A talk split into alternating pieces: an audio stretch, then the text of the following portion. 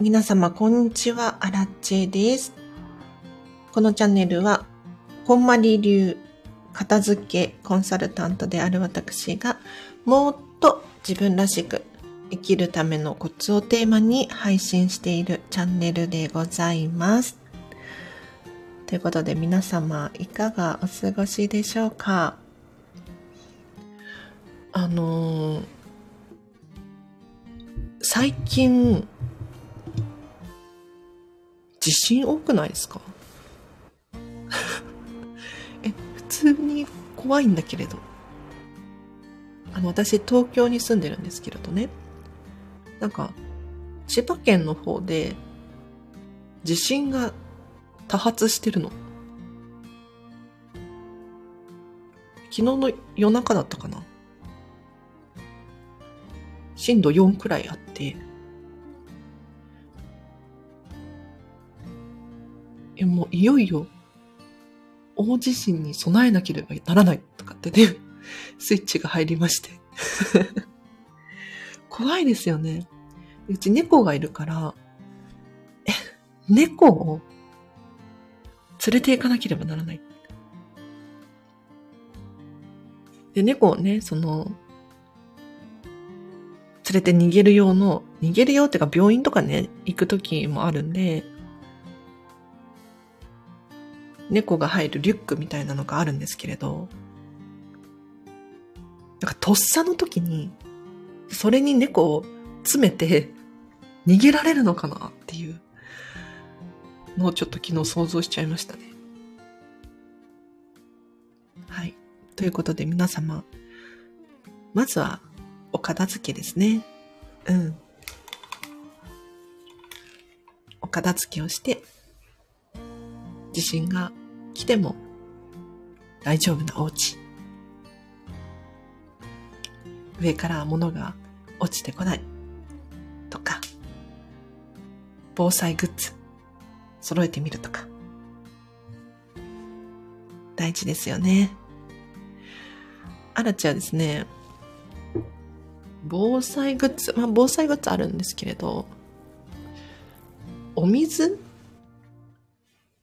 のストックっていうのかな。これを、まあ、用意してるんですけれど、普段も使っていて、500ml のペットボトルを、あれ500だっけ ?600 だっけ？忘れちゃった。アマゾンでね、定期お得便で買ってるんです。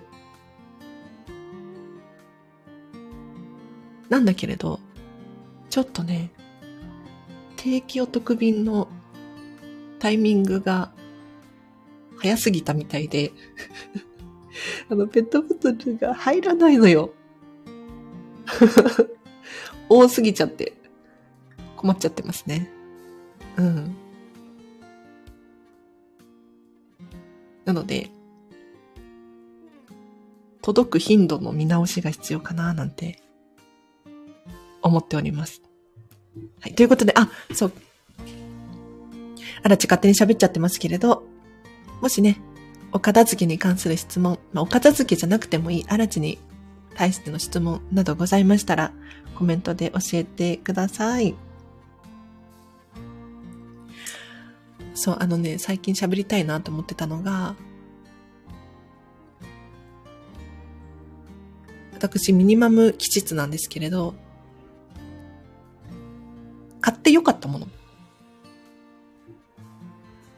これをね、ちょっと紹介したいなと思ってたんですよ。あんまり、物は増やしたくないんだけれど、やっぱりね、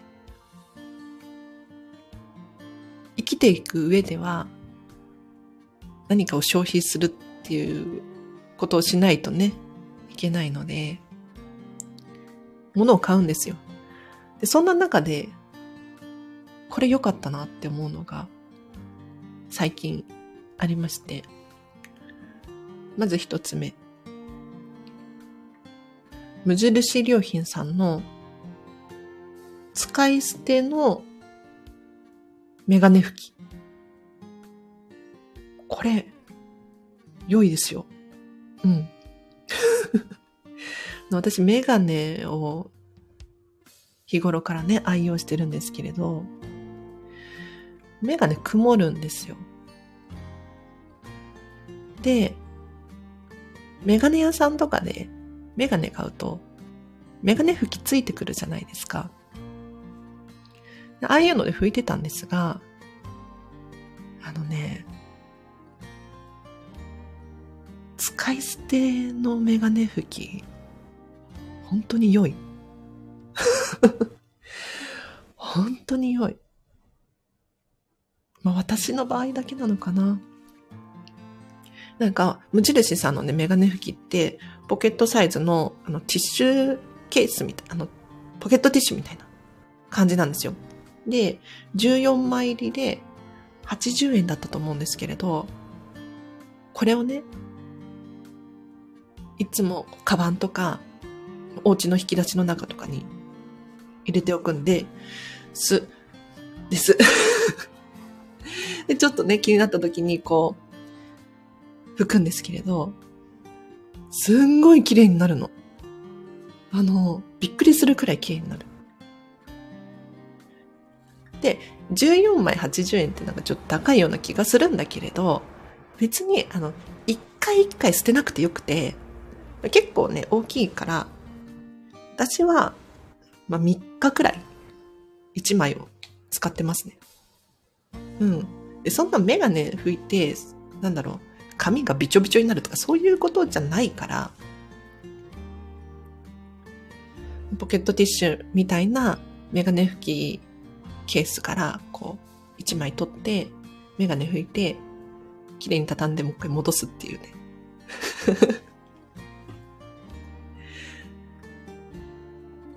これがね、良かったですね。で、使い終わったら捨てればいいの。なんか、メガネ拭きって言って、あの、お手入れが必要じゃないですか。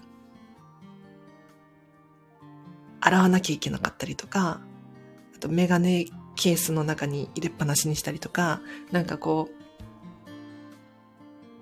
ちょっとめんどくさかったんですよ。それが使い捨てでよくて、しかもね、見た目がシンプルっていうのが本当に良い。おすすめです。あとね、無印良品さんでもう一個最近買ってよかったのが、コロコロ？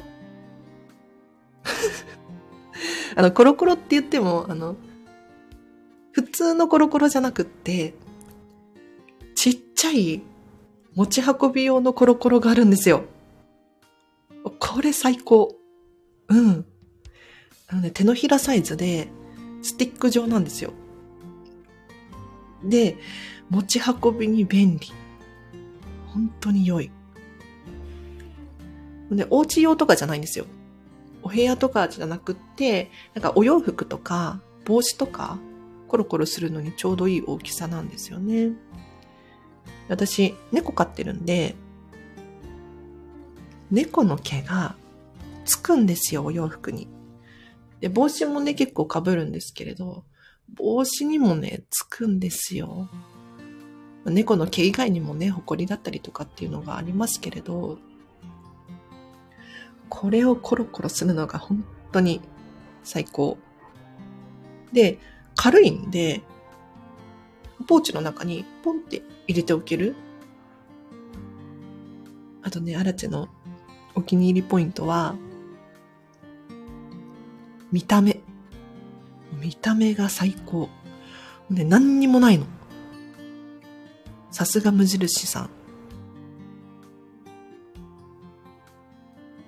白っぽいグレーなんですけれど、グレー、あ、何色っていうのかなほぼ白。ほぼ白のスティック状のコロコロ。シンプル。最高。で でもね、ちょっと高かったんですよね。なんかコロコロなんてね、100円ショップとかでも売ってるじゃないですか。だけれど、無印さんのミニコロコロは、700円くらいしたんじゃないかな。しかも、そのコロコロすると、やっぱり、粘着シールっていうのを買い替えなきゃいけないですよね。この買い替える粘着シートが200円だったかな？ちょっと忘れちゃったんですけれど。で、しかもさ、ちっちゃいから、あの、大きいやつだったら結構長持ちするじゃないですか。ちっちゃいんでね、なんかすぐなくなっちゃいそうなんですよ。うん。だけれど、ポケットにいつも忍ばせて、もう安心ですね。もう猫の毛とか帽子につきがちなんで、コロコロしております。カバンとかにも使ってますね。で、最後、最近買ってよかったもの。何かって言ったら、あのあ、待って、猫来ちゃった。猫来ちゃったよ。猫がゴロゴロ言っております。マイクの前で。なんか私とマイクの間に入りたいみたい。なんで猫ってゴロゴロ言うんですかねどこからゴロゴロ言ってるんだっていう。かわいいね。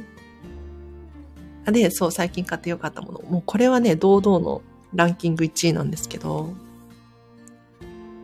ダイソーさんで買った軽石。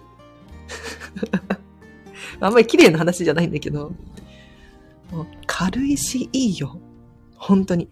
私人生で初めて軽石っていうのを使ったんですけれど、足の裏をね、ゴリゴリ するんですが、いや、軽石ってすごくいいですね。で、もう100円ショップで十分だなって本当に思いました。で、この間ダイソーさんで、なんか軽石いいのないかなと思って見てたんですけど、何種類もあって、私は色で選びましたけれど、良かったです。これだったらね、全然使い捨てで、あの、また買えるしっていうところで。うん。でそう、もう足の裏がさ、なんかカサカサするじゃないですか。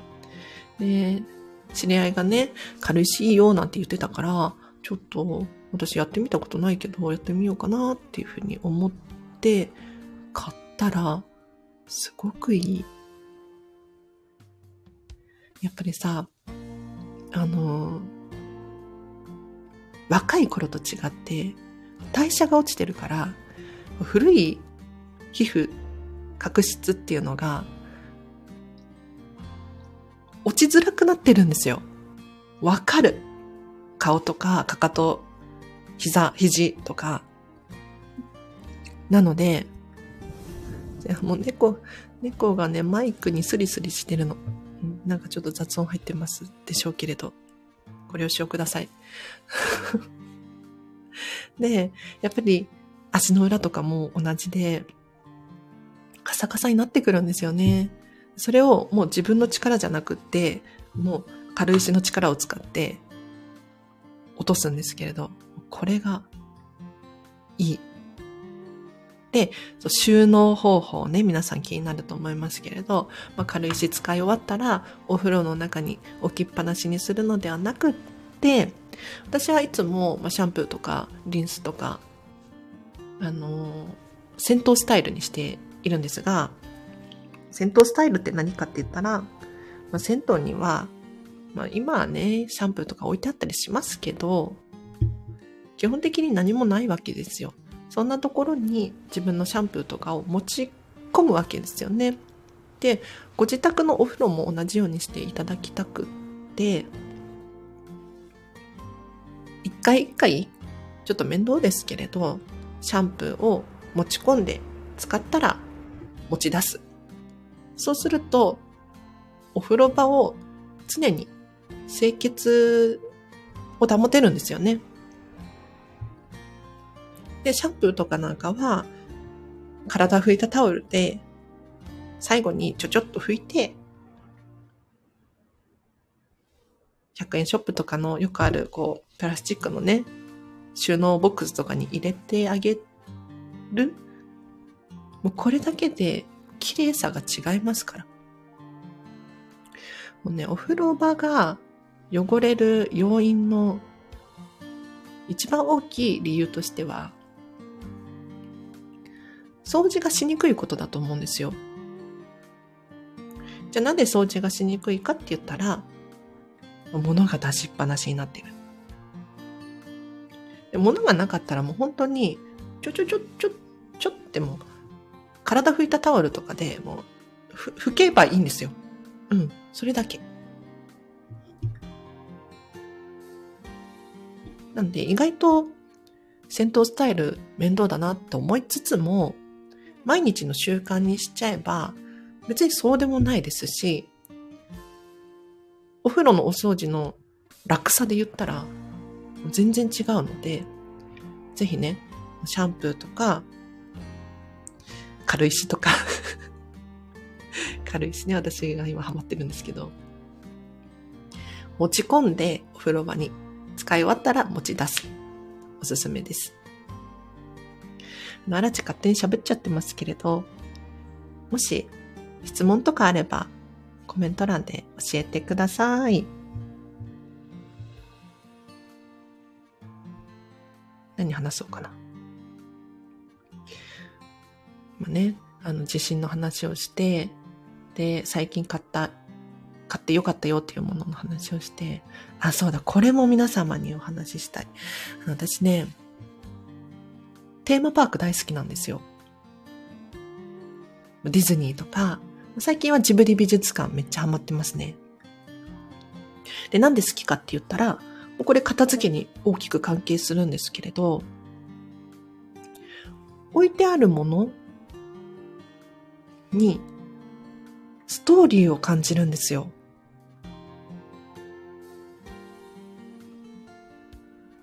わかりますよね？なんかディズニーランドとか行って、ジャングルクルーズ並ぶじゃないですか。そうすると、動物の形のチェスみたいなのが置いてあるんですよ。可愛くないですか？さすがジャングルクルーズと思って、なんだろう、動物の形をしたボードゲーム？動物大好きなのかな？とか。冒険が大好きなのかな？とかって思いをね、こうこう想像しながら。楽しんでるんですけれど、最近気になってるのが、昨日からオープンした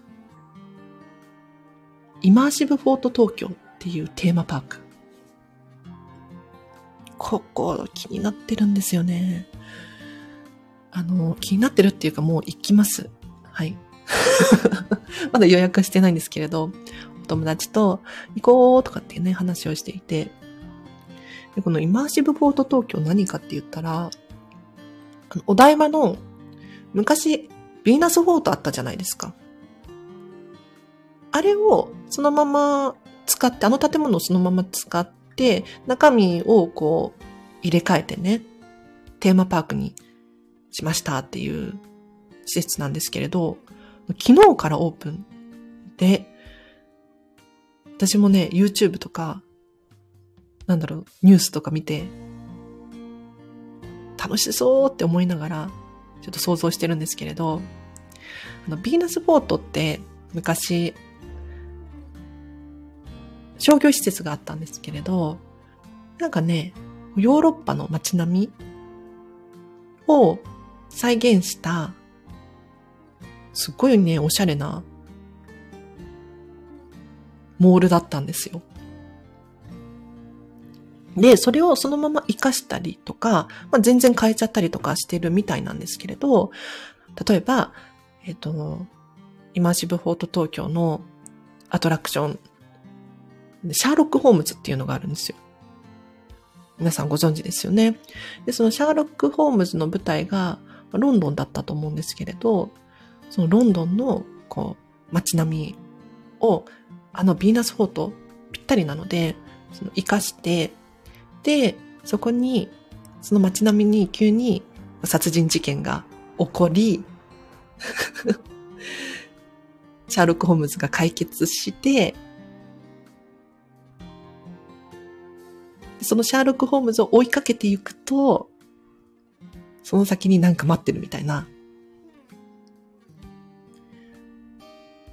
そういうアトラクションがあったりするんですって。すんごい楽しそうじゃない？やっぱり置いてある小物たちとか、貼ってあるポスターだったりとか、なんかそういうのも、片付けコンサルタント的にはもう気になっちゃって、YouTube でも見まくってます。はい。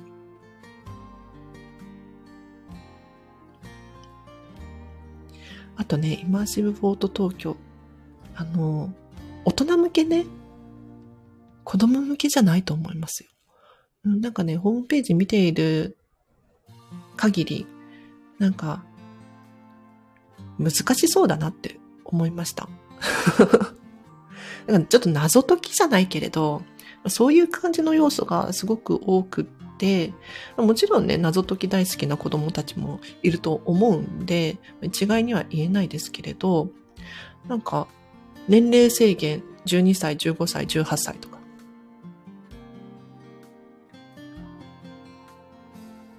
大人向けテーマパーク。で、そこで、あの、ご飯食べたいんですよ。うん。その、外国の雰囲気を味わいながら、ご飯が食べれますよと。お酒が飲めますよ。もうこれ最高じゃないですか。でしかも、外では、テラス席でね、ショーが始まったりとかするんですって。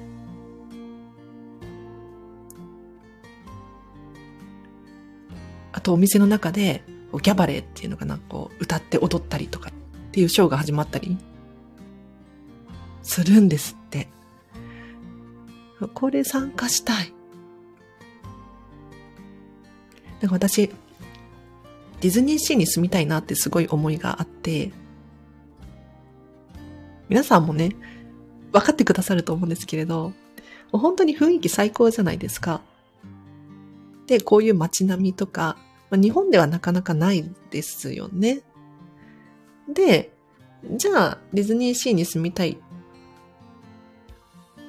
からといって、ディズニーシーには住めないですよ。で、じゃあお家で再現しようと思っても、なかなか難しい。ってなったら、ディズニーシーに通うっていうね、ことを私は選んでるんですけれど、イマーシブフォート東京だったりとかも、ヨーロッパの雰囲気を味わえるっていうことで言ったら、なんかそれも選択肢の一つとして増やせるなとか。うん。あとレストランとかね。そういう雰囲気をうまく作ってくれてるところがあったりするじゃないですか。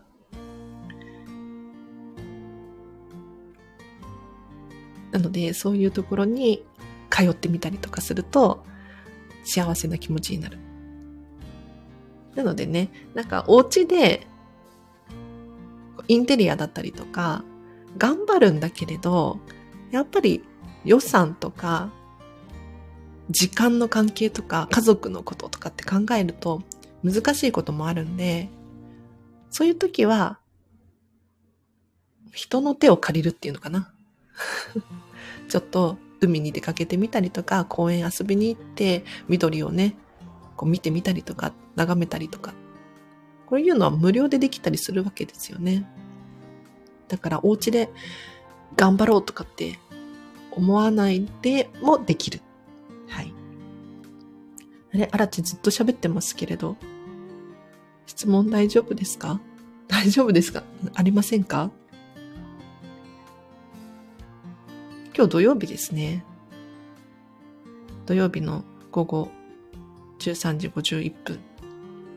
いかがお過ごしでしょうか？アラチェは、これからご飯を食べようと思います。何食べよう？あの、この間、届いたふるさと納税のインカの目覚めっていうじゃがいもが、あっという間になくなってしまいましてですね。追加で頼みました。あのね、5キロだったんですよ。5キロは足りない。本当に。足りなかったので、今度ね、15キロ頼んじゃいました。大丈夫かな？ちょっとあの逆に不安なんだけれど、多分大丈夫だと思うな。うん。あのね、じゃがいものいいところは何かっていうと、本当に、茹でるだけで美味しいの。あの皆様、あの、普通にね、じゃがいも食べてて、感動する美味しさってあんまりないと思うんですけれど、インカの目覚めはね、もう本当に何もつけなくても美味しい。し、塩をつけて食べるだけで感動するのよ。で、アラちゃんのおすすめは、熟成インカの目覚め。さつまいもとかもそうですけれど、取れたばっかりよりも、ちょっと冬を越していただいて 時間を置くと、甘みが増してね、美味しいんですよ。なので、インカの目覚めって、だいたい10月とかから取れ始めるんですけれど、年に1回しかね、旬がないので、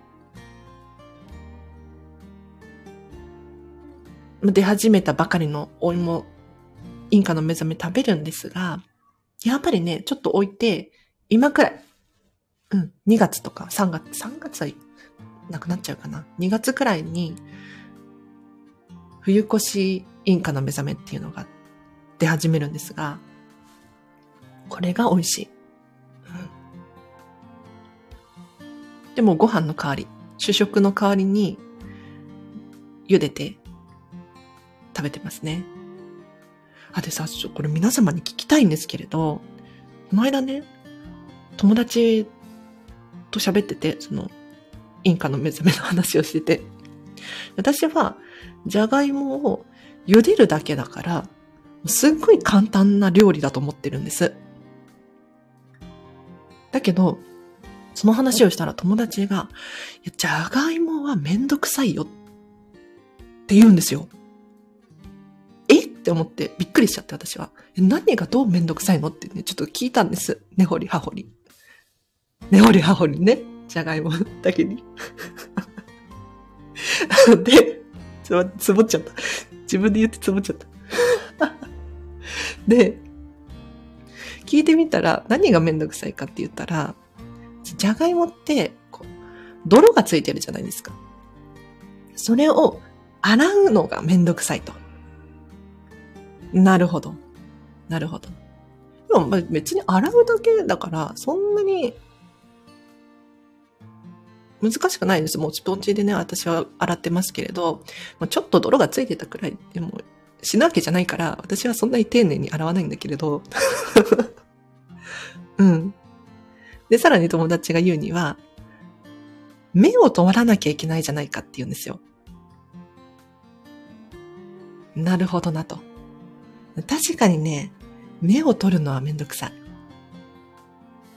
特にね、インカの目覚めは、芽が出るの早いんですよ。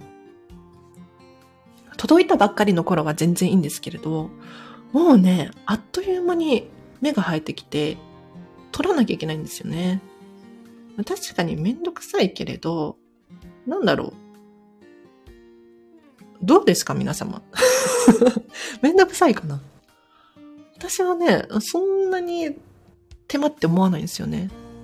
じゃがいもを、こう、土をね、洗って芽を取ってっていうのが。だからその友達はもうお肉とかを焼くだけとかの方がよっぽど楽だって言ってたんですよ。へーって。価値観がこんなに違うんだなっていう。うん。まあね、友達の言う言い分もわかりますよね。うん。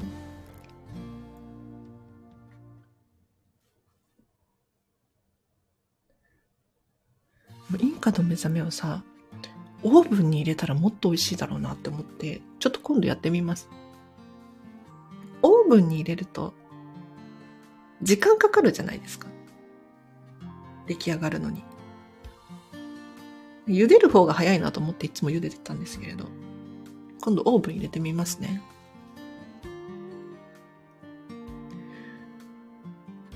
あれ？私、勝手に喋ってますが、大丈夫ですか？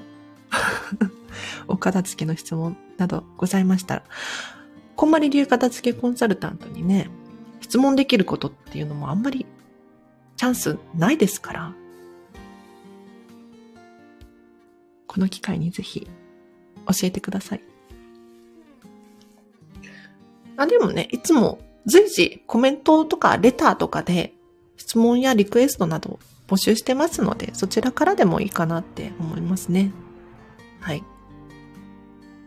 このチャンネルを聞きに来てくださってる方は、お片付きに興味関心があって、もっと知りたいっていう方ばかりだと思うので、片付け仲間ですね。まあね、アラチェもね、そんなにお片付け得意じゃないんですよ。得意じゃないって言ったら、あの、語弊があるけれど、なんていうのかな。知識はあるんですけれど、めんどくさがり屋なんですね。非常に。なので、よくさ、あの、整理収納アドバイザーとかってなってくると、こう、勝手なイメージかもしれない。整理収納アドバイザーの。仕分けをきれいにして、こういう風に収納すると使いやすいよとか。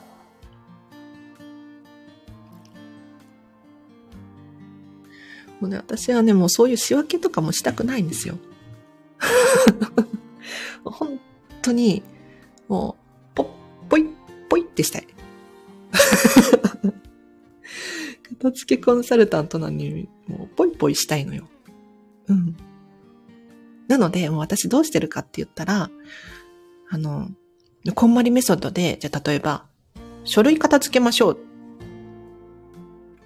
じゃあどうやって収納するのかって言ったら、おすすめは、3つに分けることなんです。それでも3つよ。3つ。たったの。まず1つ目が、未処理のもの。未処理。例えばなんだろう。提出しなきゃいけないとか。期限が決まってるとか。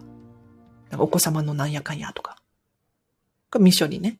で、もう一つ目が、永久保存のもの。例えば、なんだろう。お家の契約書とか、保険のなんとか証とか、家電とかスマホの保証書とか、ほとんど触らないんじゃないですか。こういうほとんど触らないやつが二つ目。で最後三つ目が、使ってるもの普段から使ってるようなものなんだろうなんだろうね。ちょっとパッと取り出してみたいなとか、あるじゃないですか、そういう書類が。取説とか、最近買ったばっかりの家電の取説とか。そういうの、この3つ。未処理のものと、永久保存のものと使ってるものっていうこの3つに分けて、収納しましょうねっていうふうに教え、お伝えしてるんですけれど。もうさ、アラッチェは、アラッチェはもうそれすらもめんどくさい。だから、本当に、一つのファイルに、一つのファイル、一つって言ってもね、あの、見開きね。見開きだから、二つあるのか。二つの入れる場所に、もう、どさどさっと適当に入れてます。はい。でもね、私一人だし、自分の分の書類だけなんで、書類少ないんですよね。うん。書類少ないし、もうとにかく、少ない。とにかく少ない。うん。もうね、本当に必要最低限っていう風にしてるから、もうね、ファイル一つ、ファイル一つ見開きのやつだけで十分なんですよ。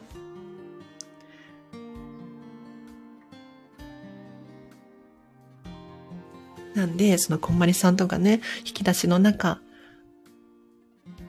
畳んだお洋服、グラデーションになるように収納すると綺麗ですよとかっておっしゃるんですが、あの、アラチェはもうそれすらもめんどくさいから、引き出しの中、ぽいぽいってしてますよ。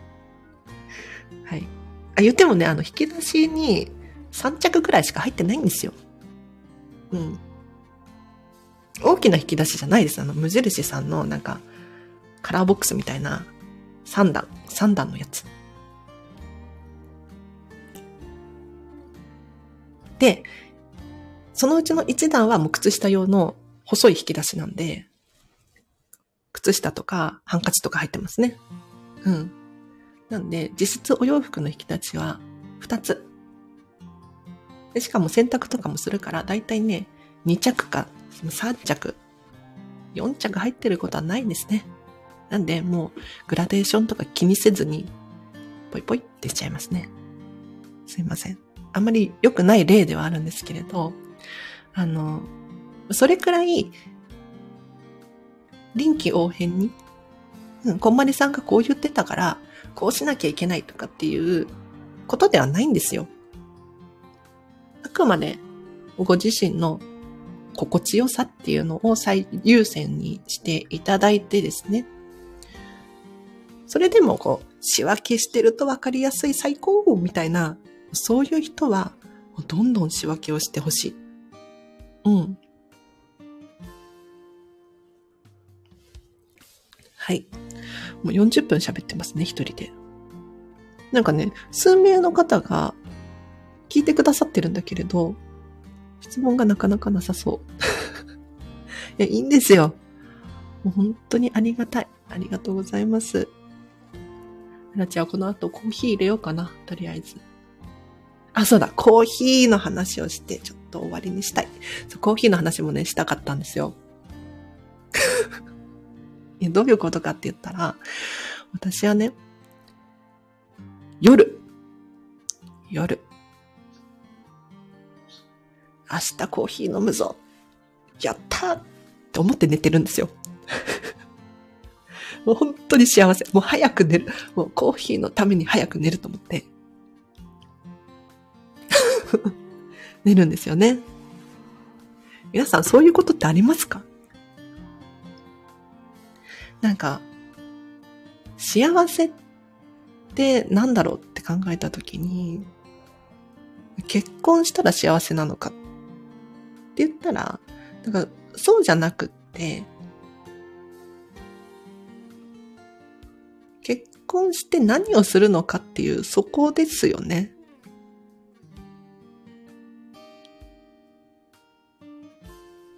なので、なんか日常って、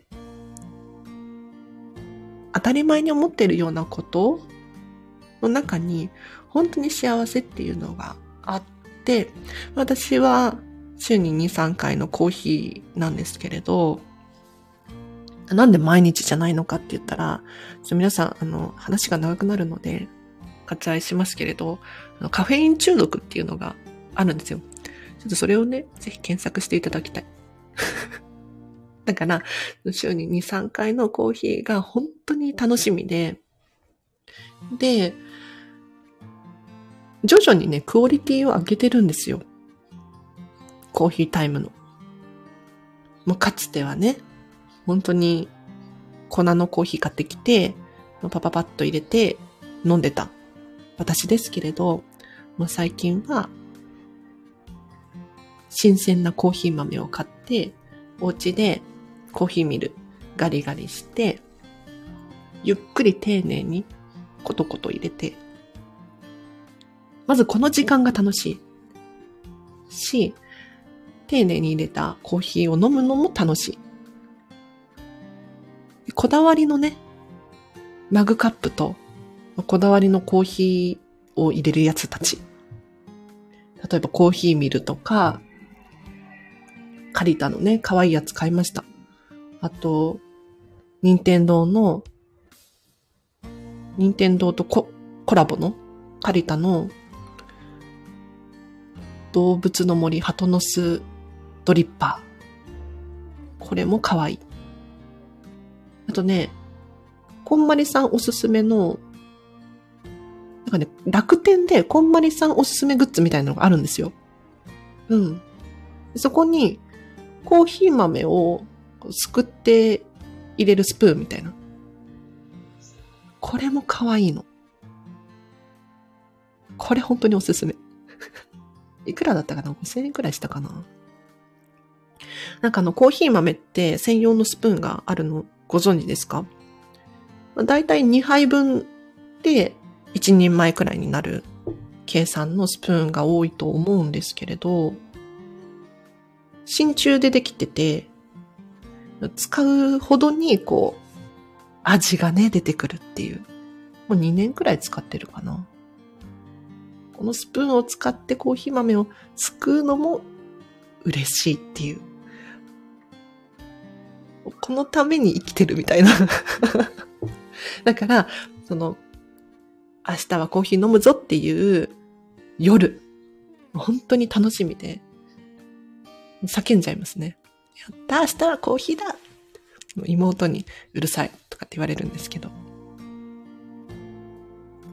はい。ということで、アラチェが、あの、話、コーヒーの話をさせていただいて満足したところで 今日は終わりにしようと思います。皆様、あの、私の雑談にお付き合いいただきありがとうございました。あの、遠慮せずにね、お片付けの質問とかあれば、コメントやレター送ってください。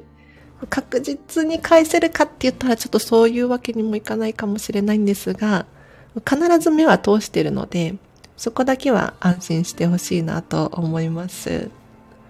あとは、このチャンネルまだフォローしてないよっていう方いらっしゃいましたら、ぜひチャンネルフォローお願いいたします。あとなんだろう。こんなもんかな。あ、お仕事のご依頼などございましたら、お問い合わせリンクが、まどこかの概要欄に貼ってあるんで そちらからお問い合わせいただいて、まあ、レターでも大丈夫ですね。はい。例えば、片付けレッスン受けたいですとか、まあ、今オンラインだけですけれど、オンラインで受講したいですとか、コーチングもできるので、なんかモヤモヤがあるっていう方はコーチング、お試し体験版っていうのもありますから、とりあえず試し版やってみたいとか、あとはワークショップやセミナーとかもできるので、ちょっとね、人数集めて、うちの仲間でやってほしいとか、うちの会社でやってほしいとかっていう方がいらっしゃいましたら、ご相談ください。アラチ以外にもね、片付け、こんまり流片付けコンサルタント、300人弱くらい日本にいるらしいので、こんまりとかって検索していただくと、公式ホームページから、こんまりコンサルタント一覧みたいなのがね、出てきますから、そこから調べてみていただいて、皆様のお家に近い方とか、あとはベテランさんとかね、もう10年やってますとかっていう人もいるんで、うん。そういう感じで選んでみてもいいのかななんて思いますよ。ただね、ディズニー好きの人とか、ジブリ好きの人はもうアラチに頼んでほしいなって思います。はい。では、以上です。皆様お聞きいただきありがとうございました。今日はね、アラチお休みなので、久しぶりに有料のスタンド FM 撮りたいなって思ってるんで、うん。ちょっと楽しみにしていてください。はい。では、以上です。皆様お聞きいただきありがとうございました。今日のこの後もハピネスを選んでお過ごしください。あらちでした。バイバーイ。